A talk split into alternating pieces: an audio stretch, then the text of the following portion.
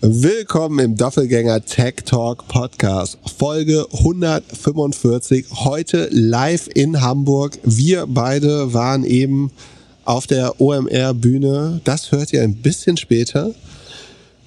Live-Podcast war gar nicht so einfach, wie ich mir das vorgestellt habe. Ich habe ein bisschen mein, mein Bildschirm vermisst. Ich habe ein bisschen vermisst, dich auf den Kopfhörern zu haben. Also man hört auf der Bühne tatsächlich weniger. Sonst ich habe meinen Sheet ver vermisst. Ich hatte keine Zahlen.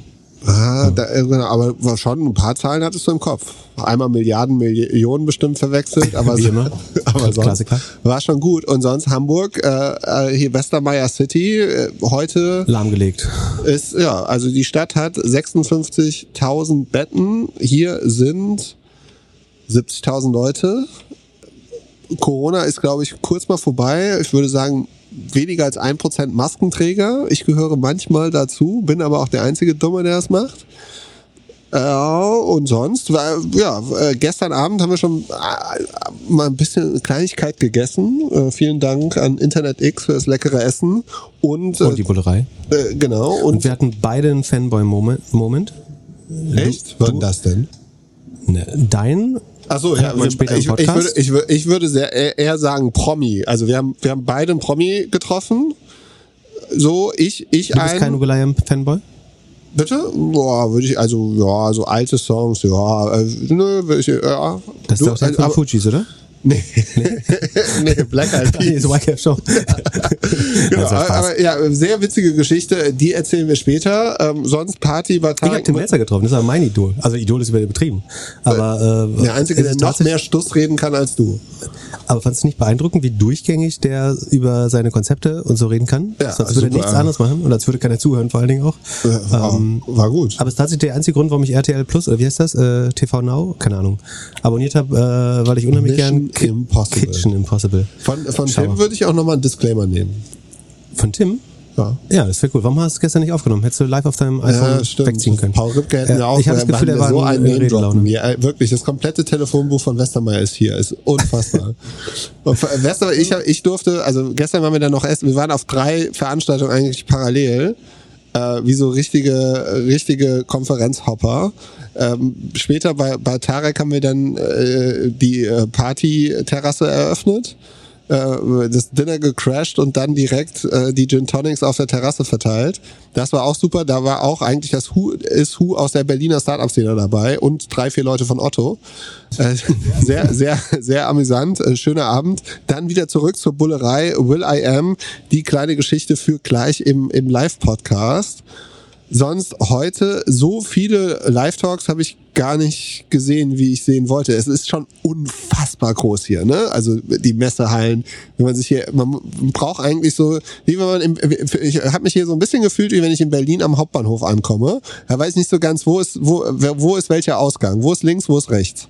Und so kommt es hier mir auch vor. Äh, Tipp ist, der Washington-Platz ist zum Regierungsviertel. Also Washington-Präsident, Regierungsviertel. Du, du weißt Europaplatz ist zur, zur, nach Norden. Also wenn du so bei Gleis 7 oder 8 aussteigst äh, aus Hamburg, weißt hm. du sofort, wo du, wo du lang gelaufen bist. Ich folge den Schildern, wo Ausgang ja, kommt. Jedes Mal ist geil. Aber gut, ich bin, bin zum Glück nicht so oft in deiner Stadt. Dann, was hatten, was hatten wir noch? Heute, äh, ja, den einen oder anderen Talk. Ich saß heute Morgen auf dem Ohne Aktien wird schwer Panel mit äh, Tarek und, und, haben darüber geredet, ob die Börse fair ist. Ich weiß gar nicht, ob das, das wird bestimmt auch aufgenommen als Sonderpodcast und kommt noch irgendwie am Wochenende. Und ist, so. sie, ist sie fair? Äh, ja, schon, aber nicht zur About You Aktie oder was soll die Zusammenfassung? ich glaube, also A ist fair keine Kategorie für die Börse, da treffen sich halt Meinungen und äh, äh, der, der, die Börsenkurse bilden letztlich alle Meinungen und Informationen, die am Markt vorhanden sind, ab. So, das weiß nicht, ob man darüber diskutieren sollte, ob das äh, fair ist oder nicht. Und also, wenn sich da jemand beschweren möchte, so dass es nicht fair ist, dann sollen die gleichen Leute aber auch sagen, dass wenn ihr Unternehmen dreifach überbewertet ist, dass sie gerade überbewertet sind. Das hört man ja relativ selten von CEOs. Von daher glaube ich, ähm, also Tarek hat sich auch nicht übermäßig beschwert. Was er gut erklärt hat, ist sozusagen, dass die, die meisten Investoren halt schon einen relativ kurzfristigen Fokus auf Gewinne haben. Gerade jetzt äh, wird Profitabilität und EBIT abliefern jedes Jahr nochmal wichtiger. Und äh, ich hoffe, ich darf ihn zitieren, so halbwegs. Ne? Aber ich habe ihn dann, und sagen, er fände es, eigentlich möchte er natürlich lieber an der Vision arbeiten, die in fünf Jahren das wertvollste, das wertvollere Unternehmen baut und die Die Frage ist dann, ob ein About You zum Beispiel nicht zu früh an die Börse gegangen ist. Wenn du, weil dafür sind Public Markets vielleicht wirklich, also entweder musst du ein extrem, so ein, so ein Elon Musk-Type CEO sein, der das wirklich verkaufen kann. Oder auch Jeff Bezos hat es ja sehr gut gemacht, dass er Gewinne sehr weit nach hinten geschoben hat. Und ansonsten ist es natürlich einfacher in Private Markets ähm, solche Visionen zu verkaufen oder an der Firma äh, auch auf Kosten der Profitabilität für höheres Wachstum zu arbeiten. Und wenn du letztlich schaust, ähm, About You war, liegt jetzt irgendwie, ich glaube, bei 1,2 Milliarden Dollar. Das ist irgendwie die Hälfte des, des Umsatzes, mehr oder weniger, oder des, der Runrate. So viel waren sie das letzte Mal 2018 oder 19 wert. Und ein äh, Zalando notiert auf, hat äh, Tag gesagt, notiert auf der Bewertung von 2015 das ist natürlich schon hart. Aber so ist die Börse halt. Manchmal wird übertrieben, also in beide Richtungen wird übertrieben. Ob man jetzt, ob es schon übertreiben nach unten ist oder ob das einfach nur das normal ist, dass wir jetzt erreichen, weil die Price Earnings sind halt jetzt so auf dem Niveau von bei den Unternehmen, die Gewinn machen, so zwischen 12 und 25 und das ist eigentlich der normale Bereich, in dem man sich bewegen sollte auch, äh, wenn in der Welt, wo es Zinsen gibt, zumindest. Ja. Es handelt sich hierbei nicht um Anlageberatung. Keine spezifischen Kauf- und Anlageempfehlungen. Keine Anlageberatung, keine Rechtsberatung, keine Steuerberatung und auch keine Aufforderung zum Kauf oder Verkauf von Wertpapieren. Die Verantwortung für solche Trades liegt bei euch. Philipp und Philipp haften nicht für eure Verluste. Philipp und Philipp und Philipp können die Risikodisposition der HörerInnen nicht einschätzen. Ihr entscheidet selber, was ihr kauft und tragt dafür auch die Verantwortung. Alles könnt ihr auch nochmal unter doppelgänger.io slash Disclaimer nachlesen. Ja, zu den wenigen Talks, die ich gesehen habe, da gibt's ja morgen ist ja die große Konferenz dann, die äh, oder große Festival Stage mit, mit großen Speakern. Ich, ich habe einmal kurz äh, bei Rezo reingeschaut. Da äh, fand ich äh, das beste Zitat, äh, so ungefähr wörtlich war, ich mache die, also er hat so über Influencer geredet und dass halt viel so gefaked wird und, und, und Nutzer gekauft oder Likes gekauft werden und so. Und hat irgendwann den Satz gesagt, das mache ich jetzt nicht, um mein Produkt zu, zu flexen. Wenn ich mein Produkt, oder wenn ich flexen wollen würde, würde ich euch ganz andere Sachen zeigen. Und warum das, hat er die denn nicht gezeigt? Ja, das äh, fand ich so, schon äh, ja, sehr, sehr. Was hast du gelernt, was du vorher nicht wusstest? Nix. Außer dass immer noch sehr viel mit Screenshots gearbeitet wird. Aber also äh, das Reporting in Social Media und auch bei Podcast-Werbung mhm. ist echt äh, sehr äh, Screenshot-mäßig und es gibt wohl eine ganze Industrie auf Fiverr, äh, die dann äh, die Screen, also die Photoshop mit Screenshots machen, damit sie dann sagen, hey, ich habe irgendwie so und so viele Impressions generiert oder was auch immer. So, ja, ist schon äh, bemerkenswert. Also immer wieder bemerkenswert, wie groß diese Firmen dann sind, wie viel AI irgendwo erzählt wird und wie wenig dann doch tatsächlich bei manchen Sachen gemacht werden kann. Schon äh, krass. Oh, jetzt kommt hier fast Live-Musik oder Soundtest. Also mal gucken, was hier noch passiert. Dann äh, mein Highlight des Tages. Wir sitzen heute Mittag äh, Backstage. Also es gibt hier so eine Area, der Green Room, da dürfen die, die, die paar Leute, die hier ein bisschen Entertainment machen, dürfen da essen und trinken und zusammensitzen und ein bisschen Selfie mit Westermeier machen. Und da sitzen wir zusammen am Tisch äh, und äh, ja, Pip war so nett und hat mir einen äh, Tomatensalat gebracht. Ich wollte dann weiter zu äh, Flo und meinte aber, ich würde dir noch eine Pasta mitbringen und äh, geh weg. Und auf einmal kommt so ein Hoodie-tragender äh, tragender, äh, Promi an deinen Tisch und zack, bumm, sitzt Van Thelen neben dir. Ihr scheint euch gut unterhalten zu haben. Ich habe direkt gedacht, super, Frank hat bestimmt Hunger. Ich bringe auch ein Pasta mit. Es gab Pasta mit Parmesan und so ein bisschen Pesto, sehr lecker hier von Rolling Taste äh, und äh, dem Caterer und das habe ich dann gebracht. War ein bisschen überrascht, dass Frank gedacht hat, ich würde ihn äh, vergiften. Also es hätte ich jetzt, also ich glaube, er hat es auch eigentlich nicht ernst gemeint mit dem Angebot, sich das, also er hat so angeboten, sich dazu zu setzen und gelacht und hat es für, für lustig gehalten. Ist es vielleicht auch? Meine ich natürlich gern. Ähm, dann wusste er, glaube ich, nicht, ob das ernst gemeint ist und äh, hat ein bisschen gezögert. Dann hast du ihm aber sofort den, den Teller Pasta hingescheuert. Und dann musste er nicht nur sitzen bleiben, sondern auch noch essen äh, und konnte nicht zu seinem Social Media Team oder was ist seine Entourage. Was hat der, der, also hört er unseren Podcast? Lass mich wetten, er würde gerne äh, Gast bei uns sein. Äh, das hat er tatsächlich, also, also angefangen hat das, er hat beteuert, dass er da wirklich was, äh, ein wirklich gutes Team, wirklich gutes Produkt, also äh, den, den 10x DNA Fund meint er logischerweise äh, bauen möchte. So, was ich ihm glaube, theoretisch, dass er das, also nee, also ich glaube ihm, dass er das möchte. Ich glaube nicht, dass ihm gut genug gelingt, ehrlich gesagt. Ähm, wir haben uns total zivilisiert über, also ich meine, wer mich kennt, weiß, dass man mit mir immer total nett, also nett, nett kommt drauf an, aber man kann mit mir total zivilisiert reden. Ähm, und ja, wir haben so ein paar Meinungen ausgetauscht. Das, was nicht heißt, dass wir da überall äh, übereingekommen oder die gleiche Meinung haben. Ähm, aber ja, wir haben uns mal unterhalten. Er meinte, glaube ich, wir, können auch mal länger miteinander reden und ich meinte, dann hätte er doch einfach den Podcast nicht absagen müssen, dann hätten wir das ja äh, alles schon längst erledigt haben können. Und dann hat er aber irgendwie erklärt, dass er konnte das nicht, also er würde das bei uns mal, also fairerweise, er hat damals gefragt, so, ob er in unseren Podcast kommen kann äh, und ähm, einfach mal darüber reden. Und ich meinte dann prinzipiell gern immer Dialog, äh, großer Fan davon. Aber wir haben keinen Gäste im Podcast und wir werden das äh, nicht ändern. Ähm, daraufhin meinte er, okay, dann frage ich Westermeier, äh, dann machen wir es einfach da. So, den Podcast hat er dann mit so ein bisschen Geschichte dazwischen ähm, abgesagt angeblich oder sozusagen er sagt, dass es daran lag, dass er das Gefühl hat, sozusagen, wenn er das bei UMR machen würde, würde er mir sozusagen als seinem Hater noch mehr Reichweite und äh, Aufmerksamkeit schenken. Die Reichweite gibt er uns doch auch, wenn er zu uns als Gast kommen würde. Ja, ich weiß nicht, ob ich bin mir relativ sicher, dass er den Pod, also A, ich bin mir relativ sicher, dass er den nicht auf seinen Kanälen teilen würde. Und ich bin mir auch relativ sicher, dass er die Veröffentlichung unterbinden würde. Ich verstehe das Argument auch nicht, weil ich war irgendwie fünf, sechs Mal bei UMR, glaube ich jetzt, ja, ein, zwei Mal. Also ist jetzt nicht so, dass äh, er hat zweifelsohne mehr Aufmerksamkeit als ich. Ich weiß nicht, ob das jetzt wirklich der, der Grund wäre, das nicht zu machen. Ich weiß nicht, ich habe ihm gesagt, ähm, du und wir, vor allen Dingen du, haben beschlossen, bei uns gibt es keine Gäste und das ist eine eiserne Regel, die wir noch für niemanden gebrochen haben. Möchtest du es äh, ändern? Nee. Ich habe die Tage auch wieder irgendwie so eine Instagram, nee, äh, hier, äh, LinkedIn-Anfrage bekommen von irgendeinem Typen, der CEOs bei uns gerne platzieren würde. Ja, das ist ein bisschen die Gefahr, nämlich, dass wenn man mit einem Gast anfängt, dass dann sofort unheimlich viele PR-Agenturen kommen und sagen, also es kommen ja jetzt schon welche, die offensichtlich nicht meinen Podcast hören und sagen, der, der nächste Supergast für euch wäre hier der CEO von irgendeiner Rotzfirma. Ja, oder selbst wenn es eine Top-Firma wäre, selbst wenn es eine Top-Person ist, so das Ja. Format ist das Format. Es und gibt viele find, Leute, mit denen wir gerne sprechen würden, aber es ist, unser Format ist uns vorerst heilig. Vielleicht machen wir irgendwas anderes noch irgendwann dazu oder so, aber auf das Format, glaube ich, macht es keinen Sinn. Da geht viel verloren und so richtig, wenn wir so richtig hart sind, können wir eh die Hälfte nicht veröffentlichen.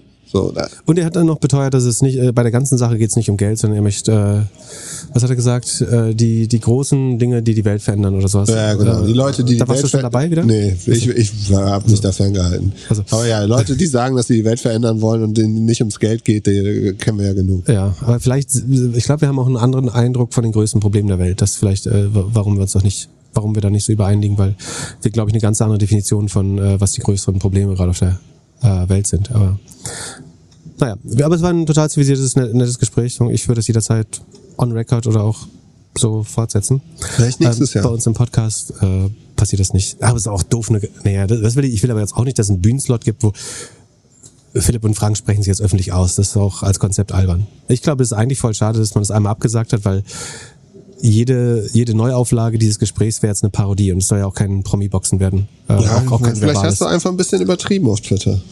Damals. Das ist halt, was er macht, ist das gleiche, was Elon Musk sagt. Elon Musk sagt, ähm, ich kaufe Twitter und das erste, was ich mache, ist das Bot, äh, Bots-Problem lösen. Und zwei, zwei Wochen später sagt er, weil er aus dem Deal raus will, ich will aus dem Deal raus, weil ich gemerkt habe, Twitter hat ein Bots-Problem. So, und was Frank Thelen gesagt hat, ist es, Philipp Klöckner diffamiert mich auf Twitter, deswegen muss ich mit Philipp Klöckner eine Aussprache machen. Deswegen bitte ich um einen Podcast und dann sagt er ihn ab, weil Philipp Klöckner ihn auf Twitter diffamiert. Oder weil er glaubt irgendwie, dass ich das nicht ehrlich geno äh, ernst genommen, äh, ernst genug nehme. Da als du eben gesagt hast, dass du Twitter äh, äh, Tesla gut findest in Zukunft. Das darfst du nicht spoilern, das kommt, das kommt äh, später in der Folge. Nee, hast du nicht gesagt. Genau. Na, Dass du eben im Podcast gesagt hast, dass du Lidium glaubst, dass das eine der großen Gafferfirmen wird, das verstehe ich echt nicht. Über Lidium, äh, dar- darüber wurde auch geredet. So, das, das verstehen Leute zum Beispiel nicht. Äh, ähm, den Leuten, ich weiß den Wortlaut nicht, ich möchte es auch nicht falsch wiedergeben, aber sinngemäß hat er gesagt, dass die Leute nicht die Kapazität haben zu erkennen, äh, warum Lidium so, so großartig ist. Ja, für mich löst es kein Problem. Ich selbst- Time will tell. Mobilität wird durch Fahrradwege gelöst. Der Rest ist alles irrelevant in der Stadt. Vor allem nicht mit so kleinen Drohnen, die irgendwie von links nach rechts fliegen. Wenn sie fliegen. Also, das check ich wirklich nicht. Was nehmen wir noch mit die nächsten Tage? Also morgen ist noch der große Tag. Heute Abend noch mal essen, bisschen networken, einmal kurz eine neue Variante ausprobieren. Und dann ist die Omnicron Marketing Konferenz äh, bald vorbei. Oh, das ist lustig, das war das schon der zweite spontane Witz heute. Sehr, sehr gut. Ja, übel. Ich, ich wurde heute gefragt, ob wir Leute haben, die uns die Witze schreiben. Seitdem Ja, denke ich, muss da, mir da mehr Witze müssen wir mal rausschmeißen, glaube ich. ähm, Aber ja, ich, ja, äh, aber halt die Hörer mal gar nicht von der eigentlich. Oder hast, du- möchtest du noch was sagen? nö, alles gut. Dann halten wir die Hörer und Hörerinnen äh, gar nicht weiter. Achso, wir, äh, also bei einem der Gespräche gestern ist mir wieder aufgefallen, wir, hätten immer noch gern Feedback, sozusagen, wie wir unsere weibliche Hörerschaft, äh, entweder wie wir unseren Podcast inhaltlich verändern können, dass er attraktiver für weibliche Hörer ist, wie man weibliche Hörer ak- akquirieren kann für einen Podcast. Ähm, interessiert mich noch weiterhin. Ist mir gestern wieder präsent geworden bei dem Gespräch. Genau. Ähm, Anfragen direkt äh, an Jan aus dem Off auf seinem Bumble-Account. Genau. Den erkennt ihr mit dem, mit dem Ich Doppelgänger. verstehe gar nicht, warum uns keine Frauen zuhören. Ach, Glücklein, machst alles kaputt. Das ist genau der Grund, nämlich, glaube ich. Ich bin der Kunde. Okay, ja, es tut mir leid. Es tut mir leid. Wir versuchen uns zu, zu, zu benehmen und wir wünschen euch viel Spaß bei der Lauf Live-Aufnahme. Denkt dran, also ich habe auf jeden Fall nicht so viel gehört, was Pip gesagt hat. Nächstes Mal brauche ich einen Kopfhörer. Okay, deswegen hast du mich auch zweimal gefragt, äh, was ich eigentlich von Meta halte. Wahrscheinlich, obwohl ich schon vorher zweimal erzählt habe. Okay, Ja, und du hast irgendwas erzählt, was ich vorher erzählt habe. Also, wie gesagt, viel Spaß und am nächste Woche beziehungsweise am Samstag hört ihr uns wieder mit wie gewohnt. neuen Earnings, Ja, neue Earnings, was gibt's noch? Ein, zwei Hörerfragen bestimmt. auf jeden Fall. Und vielleicht äh, ein Disclaimer von Finn Kliman. Bis dann. Red mal. Willkommen im Doppelgänger Tech Talk Podcast, Folge 145. Und Pip, ich habe mir eine kleine Überraschung für dich überlegt. Ich freue mich auf einen schönen Talk mit dir. Habe mir ein T-Shirt dafür extra gemacht. Und ähm, ja, wir reden ein bisschen über Gaffer heute. Wunderschön. Hallo. Ist voll. Sonst, äh, wir bleiben so lang, bis wir runtergeworfen werden. Ich würde mal sagen, eine gute Stunde. Irgendwann kommt Musik. Olli sei nett zu uns. Eben, als wir Backstage waren, habe ich dir Pasta gebracht. Dir und Frank Thelen. Frank hat gefragt, ob ich ihn vergiften wollen würde. Darüber sprechen wir nicht, oder? Vielleicht später. Also wer uns später noch treffen und zuhören möchte, wir sind nachher noch in diesem in dieser Sweatbox, äh, in diesem Bus mit Mikrofon und Livestream und Selfie-Stick. Aber hier jetzt erstmal über Gaffer. Fangen wir mit G an. Auf geht's. Google. Keine Überraschungsfrage heute? Eins, zwei kommen noch, zwischendurch. Okay. Google, was ist dein Take zu Google? Also ich muss sagen, ich höre ja Podcasts ab und zu und auch ab und zu per Video und mit YouTube und finde, in den letzten Monaten wird es kaum noch erträglich, ertragbar. Also so die äh, mittendrin kommt die schöne Werbung von irgendeinem Urlaubsanbieter oder sonst was. Wird jetzt einfach nur noch monetarisiert und nur noch Werbung ausgespielt? Also YouTube ist auf jeden Fall eine der Bestandteile des Google-Geschäftes, die eigentlich der nächste Horizont fürs Wachstum sein sollten. Und während Corona sah das auch sehr, sehr aus, dass äh, YouTube super dynamisch gewachsen. Jetzt leiden sie unter den schweren Vergleichswerten zum Vorjahr. Also da von dem Niveau nochmal zu wachsen, wird unheimlich schwer. Und es sieht jetzt tatsächlich so aus, als wenn es eine Art Stagnation äh, bei YouTube geben sollte. Und der Grund ist relativ klar äh, TikTok wahrscheinlich, das einfach so viel Aufmerksamkeit sorgt, dass YouTube wahrscheinlich niedrig zweistellig bestenfalls wachsen wird. Das Search-Geschäft von Google ist langfristig eine Funktion des Bruttosozialprodukts, könnte man fast sagen, oder des Online-Wachstums. Das heißt, das wird vielleicht an der oberen, oberen Grenze 19, 20 Prozent wachsen, äh, langfristig, immer ein bisschen schneller als der Werbemarkt. Ich glaube, Google wird irgendwann ein sehr zyklisches Unternehmen werden. Das heißt, dass in Zeiten der Rezession, wie wir sie jetzt, in der wir uns gerade befinden, werden sie äh, stark beeinträchtigt sein und in Zeiten des Aufschwungs werden sie auch überdurchschnittlich profitieren. Ich glaube, Google hat zwei gute Zukunftsprojekte mit der Cloud. GCP, die Google Cloud Plattform, äh, ist zwar die kleinste, aber wächst äh, sehr dynamisch. Und mit Waymo haben sie wahrscheinlich die, eine der besten Technologien für autonomes Fahren. Äh, und so, sobald das monetarisierbar wär, wird, kann ich mir vorstellen, dass Google der natürliche Partner vieler Autohersteller wird, die selber keine vernünftige Self-Driving-Plattform gebaut haben. Von daher mache ich mir um Google wie, und ich glaube, dass sie auch nochmal bei Healthcare, also die haben diese Verily und Calico Abteilung, die so sich mit Gesundheitswesen beschäftigt.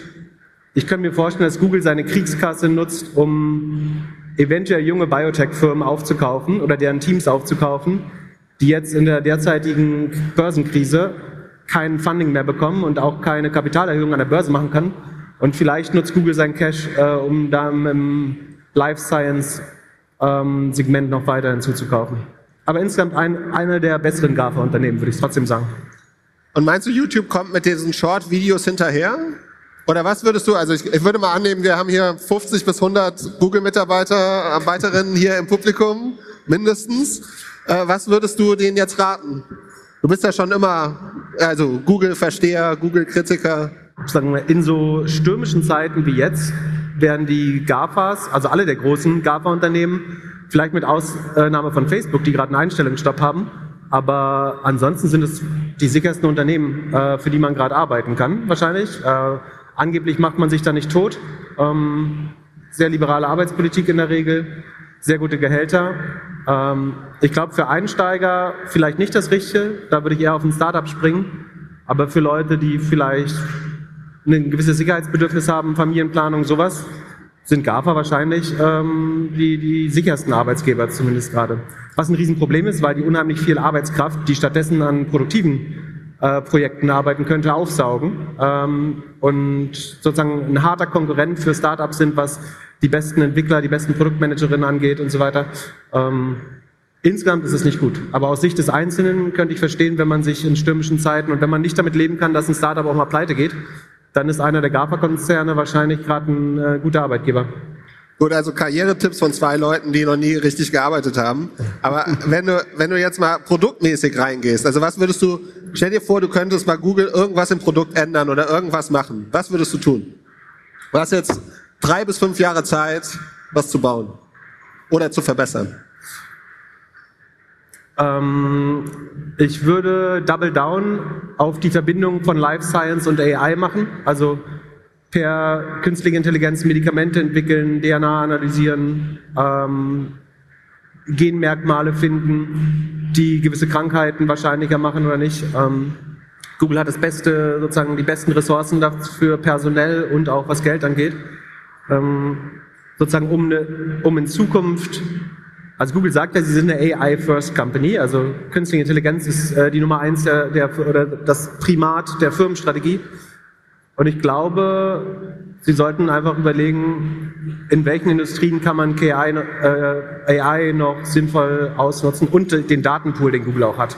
Das ist ja eigentlich das Wertvollste, was du hast, wenn du KI-Produkte baust, brauchst unheimlich viele Daten, die hat Google oder kann sie strategisch hinzukaufen. Und sie haben AI-Experten und ich glaube, die können das auf noch mehr Geschäftsbereiche zum Beispiel im Life Science anwenden.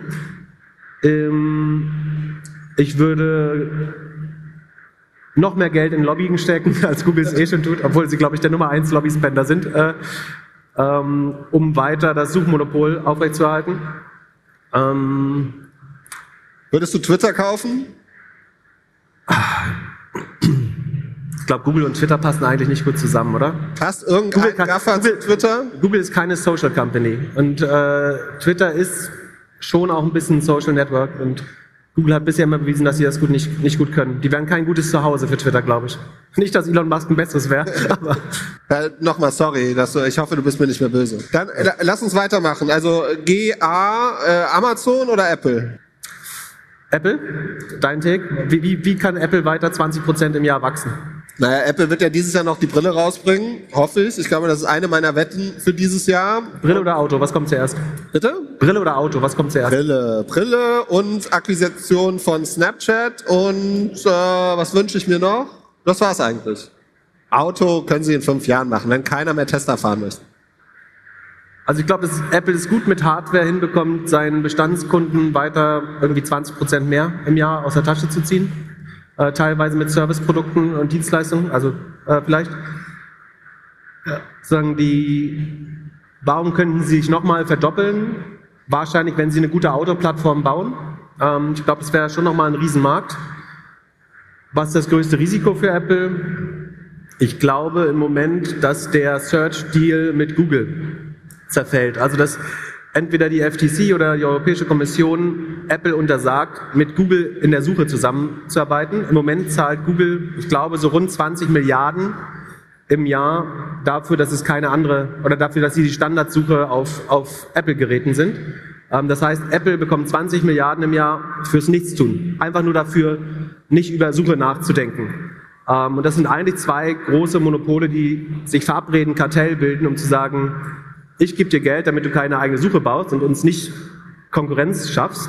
Äh, logischerweise wäre die präferierte Suche auf dem iPhone die Suche mit dem Zugang zu den reichsten Menschen der Welt. Ähm, das lässt sich äh, Apple teuer bezahlen mit 20 Milliarden.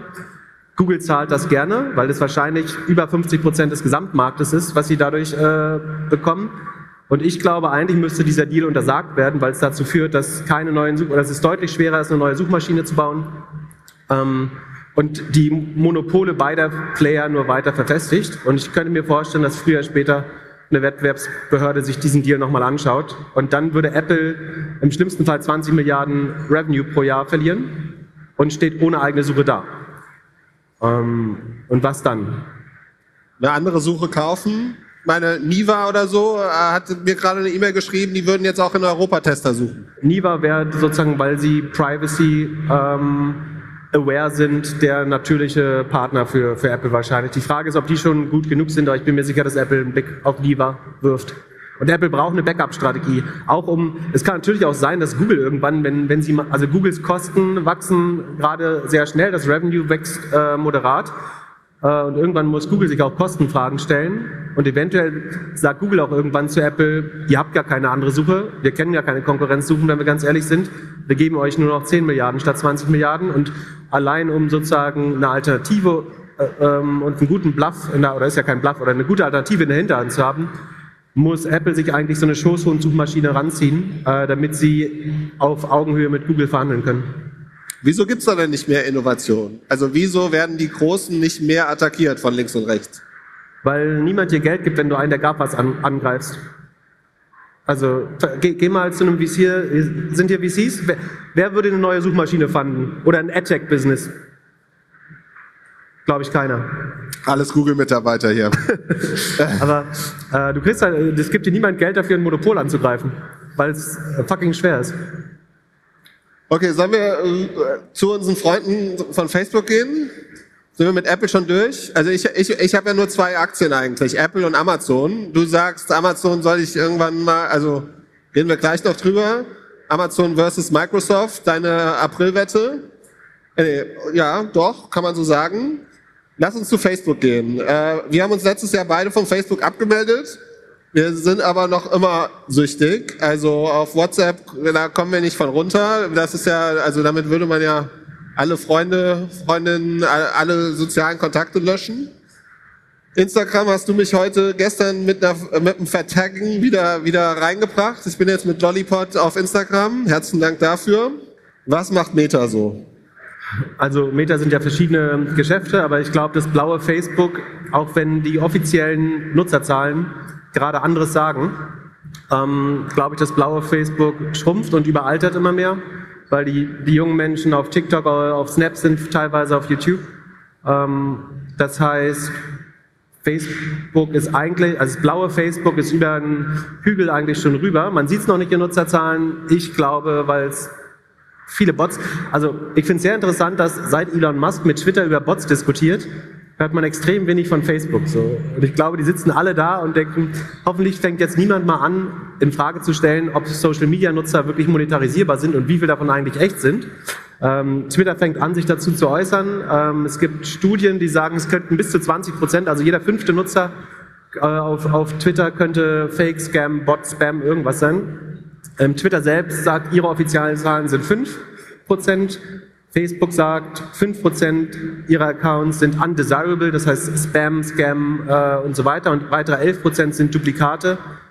Ich würde auch da ausgehen, davon ausgehen, dass die Zahl ein bisschen höher ist und ich glaube nicht, dass Facebook noch viele Wachstumsmöglichkeiten hat.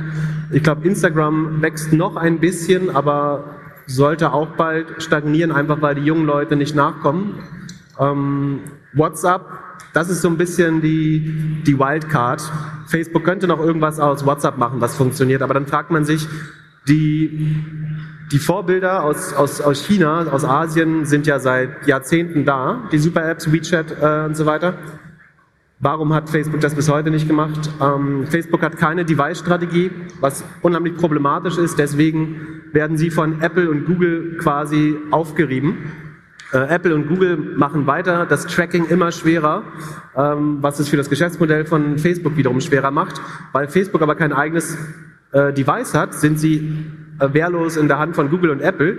Die verstehen sich eben gut, weil wenn weniger Geld zu Facebook wandert, geht mehr Geld zu Google und von dem Geld, was Google bekommt, kriegt Apple ja mal ein Drittel ab ähm, aus dem, aus dem Search-Budget, weil sie sozusagen ihre Nutzer an Google verkaufen. Ähm, von daher ist Facebook da echt in einer schlechten Situation. Und sie haben halt diese eine Wette Metaverse. Und da kann man jetzt dann glauben oder nicht, aber das ist schon so ein bisschen wie ins Casino gehen und auf Rot oder Schwarz äh, 500 Millio Milliarden US-Dollar wetten. Und ansonsten ist es für mich ein Unternehmen ohne Perspektive, es sei denn, ich übersehe da was. Ja, Andreas hat mir gerade gesagt, ich soll 20 Prozent lauter sprechen. Das versuche ich mal, danke. Ähm, äh, Nochmal zu, zu Facebook und, und äh, Twitter. Ich meine, so die, die Geschichte der Woche, wieder Elon Musk Twitter. Er, er sagt, als er, oder vor drei Wochen, als er Twitter kaufen wollte, hat er gesagt, er kümmert sich darum, dass wir nicht mehr so viel Bots haben. Jetzt sagt er, wegen diesen Fake-Accounts, äh, da, da wurde irgendwie gelogen oder so, obwohl er keine DD wirklich gemacht hat. Wie, wie würde Pip Bots und Spam und so aufräumen? Du hast eine kleine Erfahrung gehabt mit deinem äh, anderen Doppelgänger, der deinen Instagram-Account kopiert hat und ich glaube fünf Monate am Leben war, obwohl wahrscheinlich jeder 50. Hörer irgendwie auf äh, Report geklickt hat. Wäre das nicht schon die Lösung? Was wäre die Lösung? Um weniger Spam zu haben, weniger Fake-Accounts, weniger äh, ja, äh, komische Nachrichten, komische DMs, die wir so auf Twitter und Facebook bekommen. Was ist die Lösung dafür?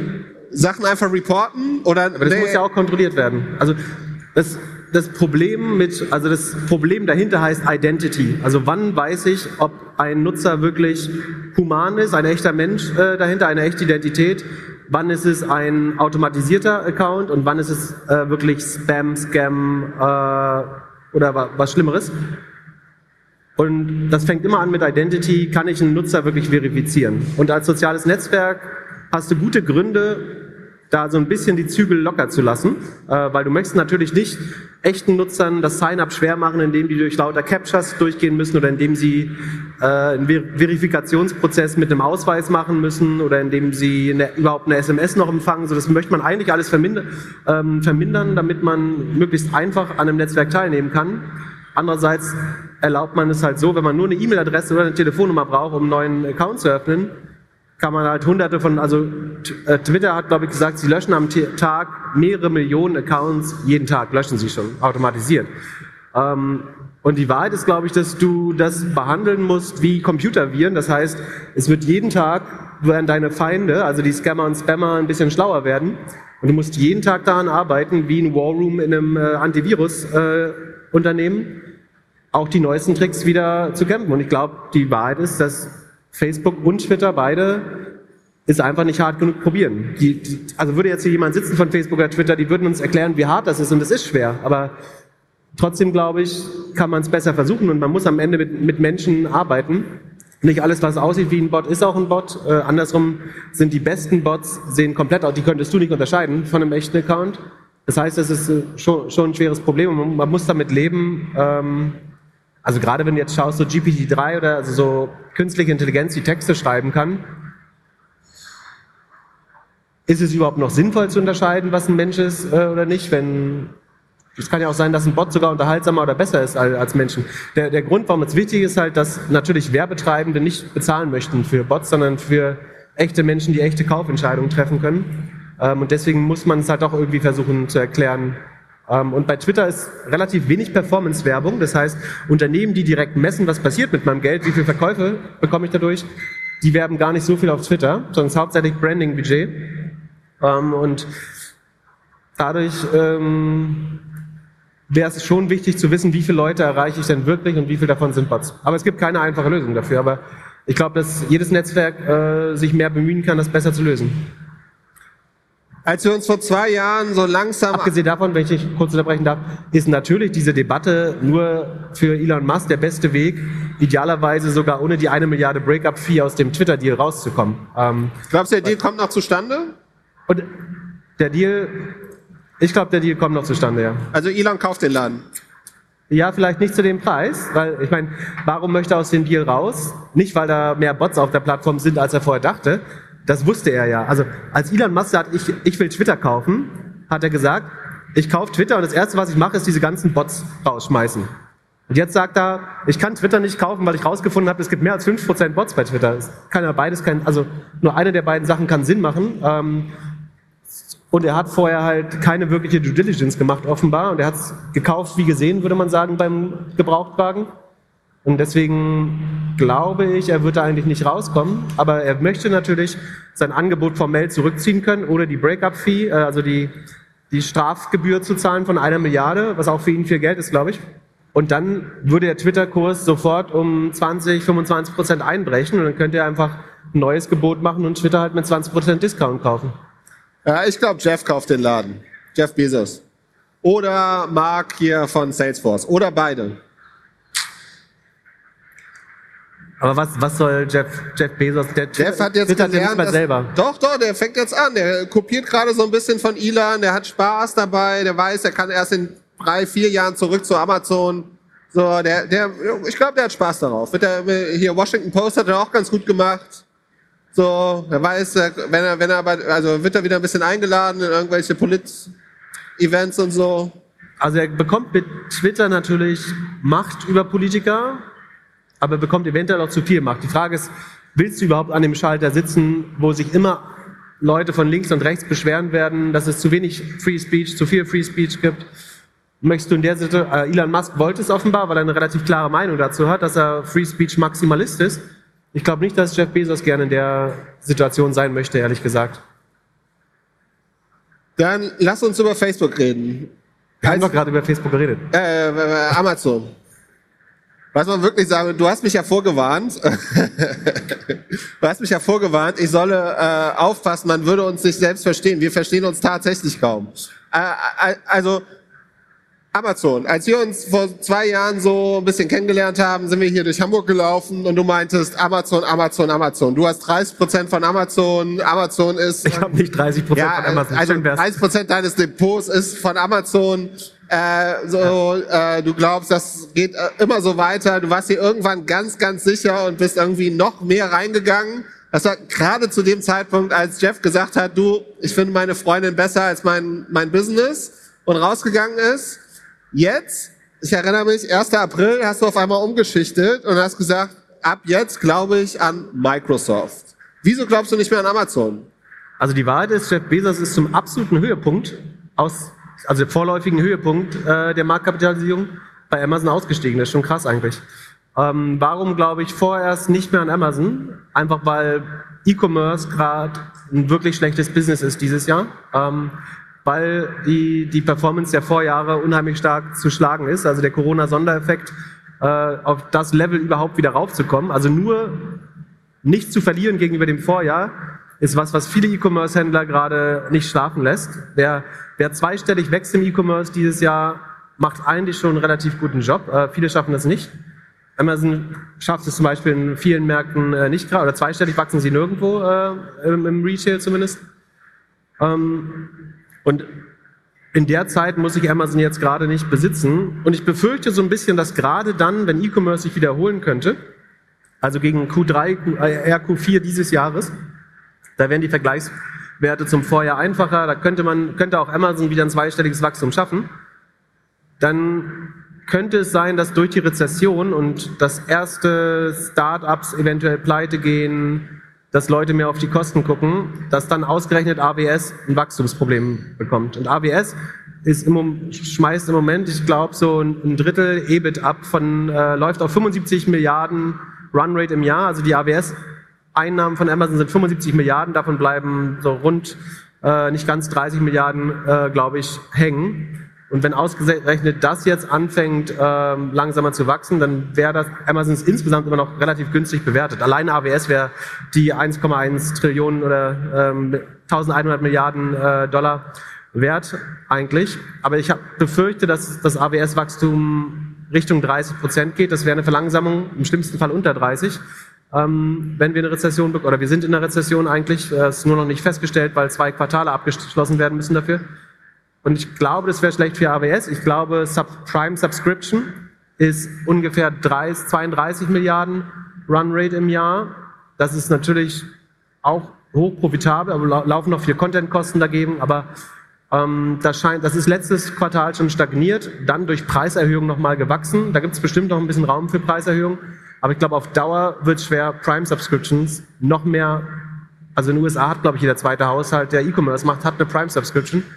In Deutschland hat, glaube ich, jeder, der ähm, Streaming wird schwer, haben wir bei Netflix gesehen. Das heißt, der, das Videostreaming ist nicht jetzt der nächste Grund, noch mehr Prime-Subscription zu machen. Das heißt, da wird es zu einer Stagnation kommen. Das Einzige, was wir haben, was noch schnell wächst, ist das Advertising-Business. Auch im Vergleich zum, äh, das hängt natürlich vom E-Commerce-Business ab. Also je schneller E-Commerce wächst, desto mehr wird Amazon Advertising auch wachsen. Die haben einen sehr großen Stand hier drüben in der Halle. Ähm, Twitch und Amazon Advertising ist das drittgrößte Advertising-Netzwerk, größer als Twitter, Snap, Pinterest zusammen. Ähm, das ist groß, das wird weiter wachsen. Aber wenn der E-Commerce nur noch niedrig zweistellig wachsen wird, und ich glaube, Amazon wird so zwischen 12 und 15 Prozent, vielleicht 18 Prozent, wenn es hochkommt, beim E-Commerce-Wachstum landen, einfach weil sie schon viel, viel, viel zu groß sind. Ähm, was Amazon eigentlich braucht jetzt ist, also AWS wird sehr profitabel bleiben, wird moderat, äh nicht moderat, 30 Prozent ist total ordentlich, wachsen, Prime Subscriptions werden stagnieren und ähm, Advertising wird noch wachsen, aber wird irgendwann sich natürlich dem E-Commerce-Wachstum angleichen, weil du kannst nicht immer mehr Ads dahin kleben. Ähm, das wird zunehmend schwerer. Das heißt, was ist die nächste, der nächste Horizont für Amazon eigentlich, wenn alle anderen Modelle, die sie machen, jetzt gerade sehr berechenbar werden und äh, nichts davon sich mehr im Überwachstum befindet? Und ich denke, ich denke, Amazon wird über kurz oder lang der größte Logistiker der Welt. Das ist meiner Meinung nach relativ klar. Ähm, da ist viel Geschäft drin, aber das ist relativ niedrigmargig, würde ich denken. Es sei denn, man automatisiert es 100 Prozent, dann könnte es mega spannend werden. Und das wird äh, passieren irgendwann. Und dann wird Amazon sehr wahrscheinlich in Healthcare, Versicherungen, also Krankenversicherungen und alles, was Employee Services oder Employer Services sind. Ich glaube, Amazon ist einer, eines, oder das Unternehmen, was automatisiertes Hiring, weil Amazon letztes Jahr allein eine Million ähm, Arbeitnehmer eingestellt hat, sind sie extrem gut darin, Leute zu rekrutieren, aber auch ähm, Personal HR Solutions zu bauen um, da, um das herum. Und ich glaube, Amazon wird das als so eine Art HR-Suite ähm, anderen Unternehmen anbieten. Vom, vom Hiring über die Retention, über Krankenversicherung. Ähm, und das ist wahrscheinlich das, das Spannendste, falls sie das anfangen. Ich warte jeden Tag darauf, dass sie es announcen. So ein bisschen sieht man es ja schon mit Krankenversicherungen, aber ja.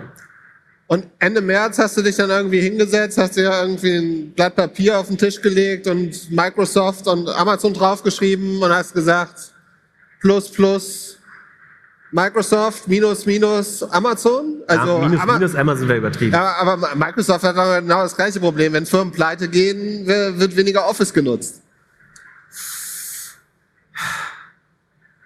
Ja, also das Office-Geschäft von Microsoft, aber das ist ja gar nicht das, was am schnellsten wächst. Das hängt schon ein bisschen an der wirtschaftlichen Gesamtaktivität. Also es ist auch ein bisschen zyklisch, würde ich sagen, da bin ich bei dir.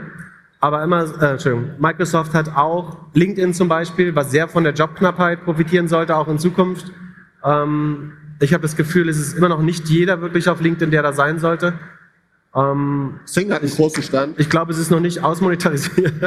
Früher auf der D-Mexico war das immer so, dass die, die Advertiser sozusagen mit dem schlechtesten Konzept, also TKP-Display-Vermarkter, hat immer die größten Stände. Jetzt oh. den, den, ersten großen Stand, den man sieht, hat Xing und dann kommt Meta relativ schnell.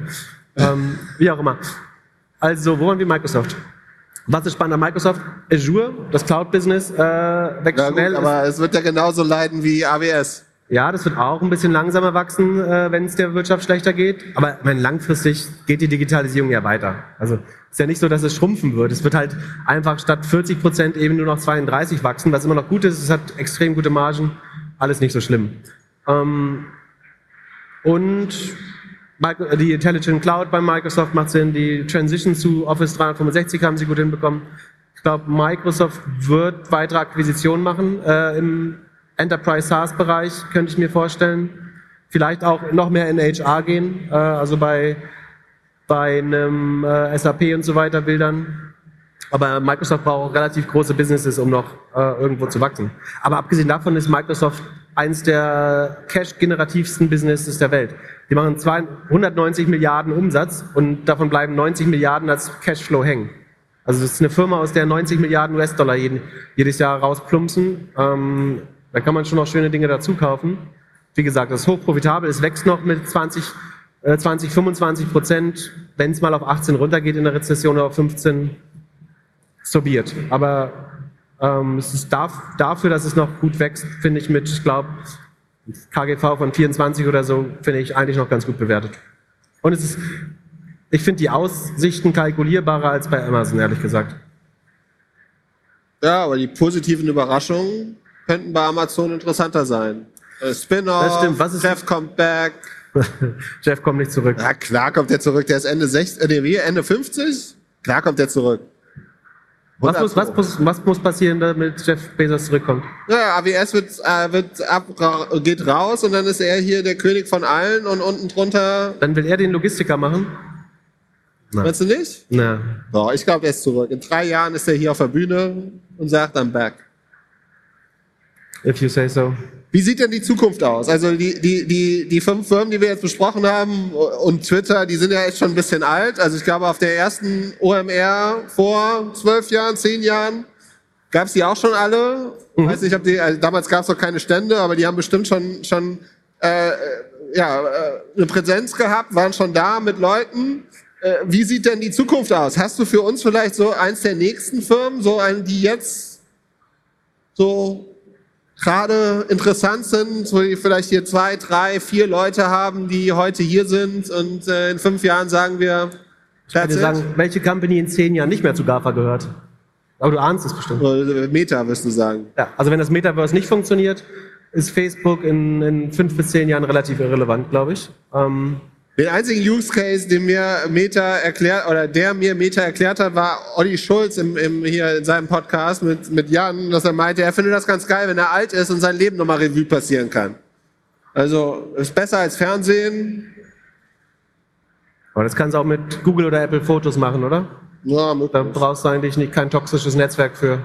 Gut, aber wer, wer nimmt dann, wer nimmt dann, ist dann TikTok an der Macht? Also ist in fünf Jahren nur noch TikTok und, und Schein und also wir reden alle über Nachhaltigkeit und so und wollen die Welt retten und durch Technologie schaffen wir das, aber wir sind die ganze Zeit auf TikTok und kaufen uns Klamotten. Äh, Ich glaube, auf, ich glaub, auf der Medienseite ist TikTok und Snapchat das am ehesten äh, auf dem Weg dahin zu kommen.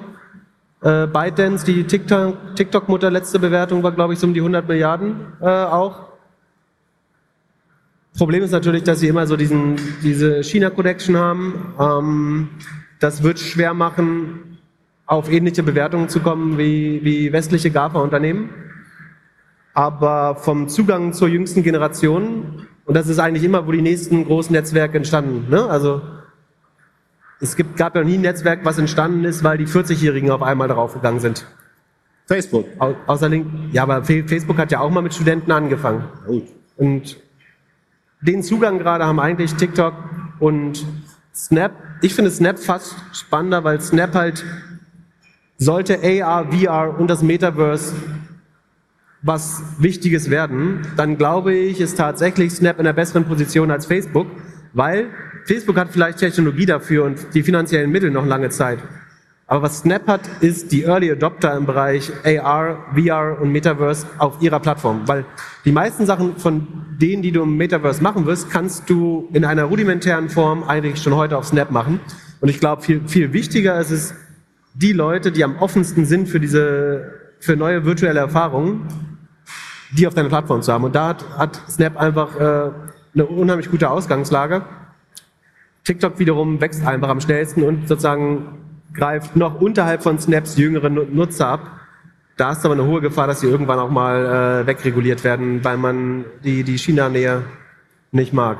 Ansonsten, ich glaube tatsächlich, Tesla wird in die äh, fünf größten Unternehmen, also wenn man der westlichen Welt, ne, wenn man jetzt Saudi Aramco und chinesische Unternehmen rausnimmt, dann glaube ich Tesla als Autoplattform wahrscheinlich mit irgendeinem Energieplay und wahrscheinlich, also wenn sie Roboter genauso gut produzieren können wie Autos, dann glaube ich, wird Tesla eins der fünf größten Unternehmen der Welt tatsächlich. Wie bitte? Das kommt jetzt raus, wenn du mit Frank Thelen einmal Mittagessen gehst? ich meine, ganz Bin ich ehrlich, ihm Tesla, du, gegangen. wie viel Geld hast du verloren, weil du Ich habe Tesla geschortet ich hast? hab ihm nur den Stuhl nicht weggezogen, als er sich da hingesetzt hat. Ja, es war schon, also war sehr witzig. Es gibt auf jeden Fall gute Fotos dazu. Aber nochmal zurück zu Snap. Also soll ich mir jetzt die Snapchat-App runterladen und es, und es versuchen? Also wir sind jetzt auf TikTok. Äh, unser hier Jan aus dem Off, wo ist er? Äh, macht TikTok. Wir merken, da funktioniert irgendwas. Ich habe eben durfte mit Westermeier Sam Paar äh, interviewen. Der Podcast kommt die Tage. Da erzählt er, dass der größte Growth-Hack im Podcasten über TikTok kam, dass andere Nutzer, also sie haben ausgerufen, Sie geben 5000, Sie geben fünfmal 5000 Dollar an fünf Leute, die die meiste Traktion mit TikTok-Videos schaffen für My First Million. Einfach den Content von YouTube ziehen und in TikTok packen.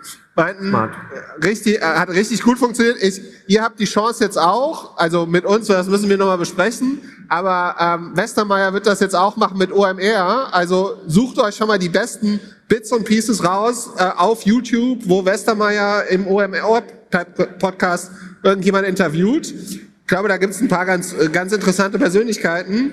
Ähm, Hashtag OMR äh, Clip, äh, nee, Cuts, glaube ich, oder Cut. Und Westermeier hat äh, 5000 mal 5 versprochen. Das, was sehr witzig war, war der Auto. Wer sponsert das? Bitte? Ja, ich glaube, dass, ich glaube, dass irgendein Uhrenhersteller wird das zahlen. ähm, aber ähm, ist, äh, ist äh, sehr interessanter ist, ähm, Sache dann im, im Podcast-Studio, also in diesem äh, in dieser Sauna, äh, äh, saß hinten Chris, der Audio-Producer, der mitgehört hat. Mit mir willst du nie in die Sauna.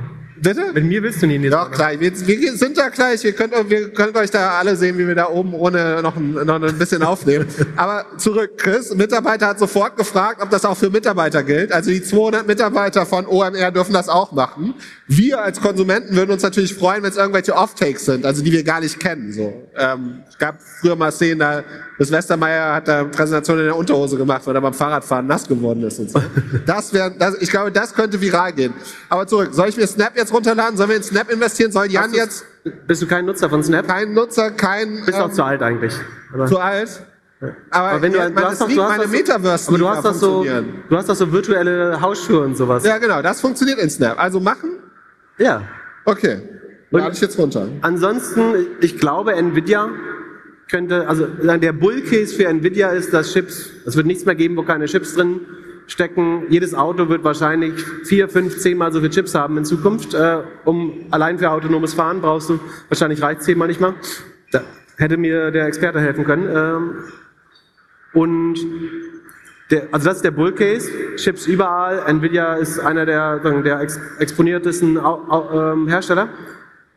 Und das Problem, was ich aber sehe und warum ich selber darauf jetzt nicht wetten würde, ist, dass ich schon auch den Trend sehe, dass von sozusagen von äh, General Purpose Chips der, der Switch immer mehr zu Special Purpose Chips geht. Das heißt, Tesla baut sich seinen eigenen Chip für autonomes Fahren, AWS baut sich seinen eigenen Chip für, für die Cloud-Computer, Google baut sich seinen eigenen Chip für, für Cloud und oder baut sich einen Quantencomputer. Und wahrscheinlich werden insbesondere die großen GAFA-Unternehmen einfach ihre eigenen Chipsets Sets haben und das nutzen, um weiter ihre Dominanz äh, zu, zu manifestieren. Weil ein Startup, was mit der gleichen AI-Herausforderung wie Google startet, wird nicht Zugang zu den gleichen superschnellen Chips und Ressourcen haben wie Google, es sei denn, Google stellt es ihnen über die Google Cloud-Plattform zur Verfügung. Ähm, aber ich glaube, deswegen würde ich eigentlich nicht auf Nvidia setzen. Theoretisch gehören sie dahin, weil Chips so wichtig werden. Aber zumindest die größten Abnehmer von Chips werden alle hochspezialisierte Chips äh, für, für Cloud Computing, für autonome Fahrzeuge, vielleicht für Healthcare ähm, bauen. Für, für AI, KI sowieso. Alibaba hat eigene Chips. Eigentlich wird jedes der zehn größten Unternehmen wird einen eigenen Chip haben in, in fünf Jahren. Aber das ist doch auch wieder so ein Lunchthema. Autonome Autos, Chips. Was, mit Helm? Wir gestern Abend, Will I Am meinte, Fahrradhelme sind die Zukunft. Wie Also, äh, werden, Sekunde. also Glückler und ich waren gestern kurz noch äh, vorbeigucken bei Tim Melzer in der Bullerei. Äh, Glückler ist äh, wie immer mit dem Fahrrad gekommen, legt sein äh, Fahrradhelm auf den Tisch. Dann kommt äh, Will I Am äh, von dem Dinner mit so ein bisschen roten Augen, keine Ahnung. Äh, guckt auf das erste Objekt, was ihm entgegenläuft. Da steht Glückler mit seinem Helm im, Helm im Weg äh, und sagt Helmets. That's the thing. Was wollte er? Da muss ein, ein Visor, ein Visier ran und dann so A, A, AR oder sowas? Was, was wollte er mit dem Helm? Ja, äh, also er sagt, so wie wir wie das iPhone und ist, das, ist das die Device-Strategie für Facebook vielleicht? Fahrradhelme? äh, äh, möglich. Also ich meine, ich verstehe sowieso nicht, wie willst du denn, wie willst du denn zum Kühlschrank gehen, wenn du so eine Brille auf hast? Also bei Apple verstehe ich es, aber bei, bei dieser bei dieser Oculus verstehe ich es nicht. Also ich glaube nicht an Helme. Glaubst du nicht? Ich meine, das Gute ist, ein Fahrradhelm musst du ja tragen. Ja, musst du nicht. Es gibt genug. Ich kenne Leute, die fahren Roller zu zweit ohne Helm. Wo ist Jan? Ja. ja, ich meine, du wolltest jetzt auch keinen Helm tragen eigentlich. Also der Schaden ist ja begrenzt.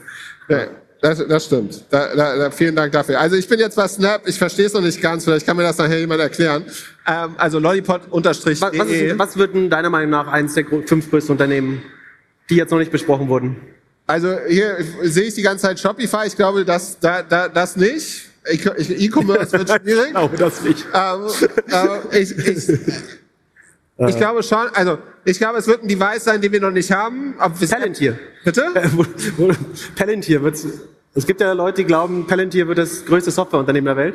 Dann wird aus GAFA irgendwie Gap oder so. Ja. Ähm, aber es, im Moment sieht es nicht so aus. Aktuell sieht es eher so aus, als ob es eine Netflix-Doku darüber geben wird. ähm, weil ich, ich, also ich glaube ja voll an Offline. Ich glaube, dass hier also ganz Hamburg, Westermeier City ab morgen, übermorgen Glo äh, äh, Digital Detox macht. Und dass es da so, so, so eine Sache gibt, also dass halt die, wir sind, also ich bin wahrscheinlich so vier bis sechs bis sieben Stunden an meinem Telefon am Tag. Ich glaube, dass es da ein Produkt gibt, das das reduziert. Äh, Ich bin eher auf der Offline-Schiene, also Helm wäre schon gut. Von den Firmen, die jetzt da sind, NFTs, I don't know. Ich glaube, wir, wir werden in den nächsten zwölf Monaten unseren NFT machen.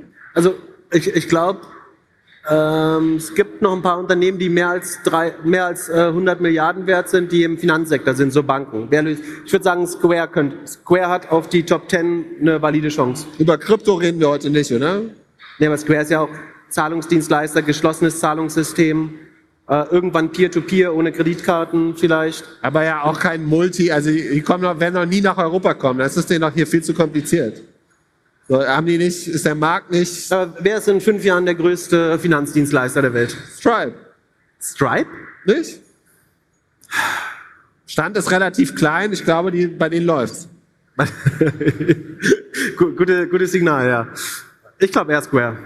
Du glaubst Square? Ja, wollen wetten? Aber wieso soll denn, wieso soll denn der gleiche Typ, der es nicht geschafft hat, so einen, so einen, so einen Vogel irgendwie vernünftig zu managen, wieso soll der denn auf einmal so einen Payment-Laden vernünftig Aber managen? bisher läuft es ja gut bei Square, oder nicht? Also. Ja, I don't know. Aber also, ja, ist ein schönes Produkt. Viele Leute haben viel Geld mit der Aktie verdient und jetzt nicht mehr. Wer- äh, Wenn ich gerade sehe, Robert hat gesagt, wir sollten den Disclaimer nochmal einsprechen. Also, ihr habt den jetzt alle gehört hier. Das ist- sind alles, wir reden. Keine Anlageempfehlung. Wir haben reden so ein Ahnung bisschen und Jan schneidet das nachher nochmal rein, dann könnt ihr es nochmal nachhören. Wa- Was auch? Auto, also ich glaube, ich glaube, es gibt mal, also mein nächstes Auto wird von Apple sein, das glaube ich. Das ist eigentlich das einzige Was Auto, was ich haben möchte. Was sind die drei größten Mobilitätskonzerne in, in fünf Jahren? Äh, ich glaube, es wird dieses Enjoy für Lastenräder. Nein, äh, Mobilität wird nur gelöst durch Fahrradwege. So, basta, da brauchen wir die Unternehmen nicht für. Also ich finde, da, ich finde alles, was Elon macht, ist einfach für mich, löst für mich kein Problem. Ich brauche kein Tesla, Batterie brauche ich auch nicht so. Ich brauche auf keinen Fall einen Tunnel. Ähm, ich brauche mehr Fahrradwege, weniger Autos. So, wird das irgendjemand lösen? Auf geht's. Oh, ähm, also wenn Tarek das hört, in zehn Jahren bitte, wenn du Bürgermeister bist. Mit, mehr dem, mit dem Fahrrad hättet ihr es heute alle hergeschafft, auf jeden Fall. Ja, das stimmt. Und mit dem Fahrradhelm hättet ihr gestern mit Will I Am gesprochen. Weil wir sind auf der Voda- Vodafone Stage. Ja, hier dürfen wir das sagen. Äh, bei Future Moose dürfen wir es nicht sagen, aber hier dürfen wir es sagen. Doch, doch bei Future Moose darf man auch sagen. Ja, sonst, also, äh, ja, ich glaube, Städte werden interessant. Aber ich werde, also, ich, ich tue mir schwer bei richtigen Firmen. Für mich, also, wenn wir jetzt die So, Gaffers du würdest dir angucken. kein Apple-Auto kaufen. Bitte? Du würdest dir kein Apple, hast du es Ey, Ich würde es mir mieten. Miet- Also am liebsten würde ich es mir mieten oder kaufen. So dauerhaft oder mal? Ja, also ich bin ja schon ein Freund von dann das länger haben. Aber es wäre das erste Auto, auf das ich mich freuen würde. Aber das muss ja extra für dich produziert werden. Ist das nachhaltig?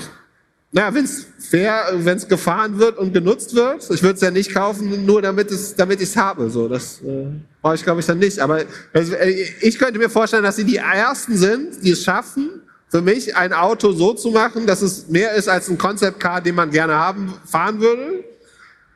Und dass es ja, dass ich damit vernünftig von A nach B kommen kann. Bei, bei, also bei, bei Google wiederum, hier bei Waymo, da bin ich ja so paranoid, dass ich die ganze Zeit versuche, meine Apple Maps auszumachen, damit ich nicht die ganze Zeit getrackt werde. Mit denen möchte ich überhaupt nicht fahren. Und so werden wir wahrscheinlich die Welten haben, wie wir hier hinten, also neben dieser ganzen Urwerbung von diesen Promis hier, gibt's ja auch eine Werbung von Apple mit so einem iPhone und Privacy. Und das ist für mich schon, also wenn ich sage, wie, wie viel von den fünf bleiben noch übrig? Wie viel davon nutze ich eigentlich regelmäßig? Es ist Apple jeden Tag, Amazon zum Glück nicht jeden Tag. Wobei, wenn ich auf den Seiten surfe, dann ja schon mit AWS. Das sind für mich die beiden, die in fünf Jahren für mich noch relevant sind. Was brauchen wir von der anderen Seite? Ich würde mir wünschen, dass es bei der, auf der Business-Seite, also Microsoft, bin ich kein großer Fan von, habe MacBook, nutze, habe eigentlich hab LinkedIn gekündigt, weil es mir keinen Mehrwert bringt so. Ähm, da würde ich mir wünschen, dass mehr kleine Firmen rein, hochkommen. Das kann jetzt schwierig werden in der Recession, weil die ja meistens von Startups und jüngeren Unternehmen genutzt werden. Aber glaubst du, es gibt ein Unternehmen, was Microsoft ablösen wird? Ich würde es wünschen. bei Office Software? Google. I don't know. Also vielleicht kleinere Verticals. Also manche Leute schwören auf, schwören auf Airtable, Notion und so weiter. Es, also wieso soll es nicht spitzer gehen? Wieso soll die Nische nicht besser besetzt werden? Wieso brauchen wir irgendwie Word und Excel und alles? Wieso macht nicht einer das Ding vernünftig? Aber glaubst du, ein großes Unternehmen wird, also du hätt, könntest sagen, die Office Suite wird so ein Best-of-Breed-Ansatz. Das heißt, für, für Tabellenkalkulationen nutze ich Airtable, für, äh, Genau. für Schreiben nutze ich, keine Ahnung, was wird man nutzen? Wäre für die Konsumenten auch super. Oder Aber glaubst du, ein großes Unternehmen würde es machen und dann ja, statt, nee, statt, ein, statt einem großen Klei statt einem großen Sicherheitsrisiko 20, 20 große Sicherheitsrisikos in die Firma holen? ja, also wenn ich hier so reingucke, sehe ich nicht viele Einkäufer. Und- Von und was- daher würde ich sagen, dann schon, aber Und was ist das Layer, was diese ganzen Sachen miteinander verknüpft, zum Beispiel? Zapier. Vielleicht wird Zapier das nächste große Ding. Nee? Weißt du nicht? Was, äh, wir, ich sehe jetzt hier, wir haben noch drei Minuten. Was, was, was bereden wir? Mir ist hier schon warm. Gleich im Bus wird es richtig warm. Was, was besprechen wir da? Erzählst du mir die Geschichte mit Frank Thelen? Oder kommt die erst im nächsten Podcast? äh, erzähl ich dir im Bus, glaube ich. Ja? Die vorläufige. Heute Abend ist ja noch Dinner. Ach so, okay, ja gut. Dann bin, bin ich gespannt. Wissen wir, also er, er redet morgen über Nachhaltigkeit, wissen wir, ob er mit seinem Private Jet gekommen Es ist? ist kein Jet, es ist eine Turboprop-Maschine. Also okay, okay, okay. Verstehe. Ähm, was haben wir noch für Themen? Also ich bin, ich muss, ja, versuche die ganze Zeit auszublenden, dass hier Leute sitzen, aber es funktioniert überhaupt nicht. Glückler war ein bisschen nervös vor, äh, vorher. Ähm, welche Firma wird es nicht mehr geben in zehn Jahren, deiner Meinung nach, von, von, den, von den Großen? ja, ich sehe, nochmal, Microsoft wird es nicht mehr geben in zehn Jahren. Was? Das glaube ich nicht. Und, Nein. Ja, genau. Aber also, aber werden sie so viel genutzt? Also jetzt bei mir hier mit meinem kleinen, äh, mit meinem kleinen Lolly-Business da ist Microsoft jetzt nicht so wichtig. Da wird eher dann aufgesetzt auf äh, beispielsweise Notion. Da wird mit Notion schnell irgendwie ein CRM gebaut. Was ist das erste Tech-Produkt, das du einem kleinen Menschen erlauben würdest? Also stell dir vor, du hättest äh, Kinder. Was wäre das erste Tech-Produkt, was dein Kind benutzen dürfte? iPad, sei ruhig. Tschüss. Nein, auf keinen Fall. ähm, äh, puh, Tonybox. Und dann als nächstes? Ja, irgendwann wird es wahrscheinlich ein Device, aber es wird wahrscheinlich ein Apple-Device mit einem Parenting, äh, äh, mit einem Ticker drauf. Was das erste Medium oder Social Medium, äh, was es benutzen darf? TikTok? Im Moment Auf ist das, glaube ich, der Fall. erste YouTube. Ich glaube, der erste Kontakt ist gerade YouTube und dann Genau. wird TikTok sondern nutzt die menschlichen Schwächen aber besser aus und ja, also ich glaube, so, äh, der normale Hamburger Medienkonsum bei Kindern ist Tonybox und dann irgendwann filmt Kliman Videos. äh, also, und dann muss halt der Adblocker rein. So, aber äh, ja, leider. Aber äh, auch, da ist bestimmt eine Opportunity. Ich habe jetzt vor kurzem gehört über einen Bekannten, der ein Amazon iPad für oder ein Amazon Pad für für Kinder irgendwie hatte. So gibt doch, wird doch bestimmt Produkte geben, die ja genau auf die Zielgruppe gehen für Kinder, für Ältere.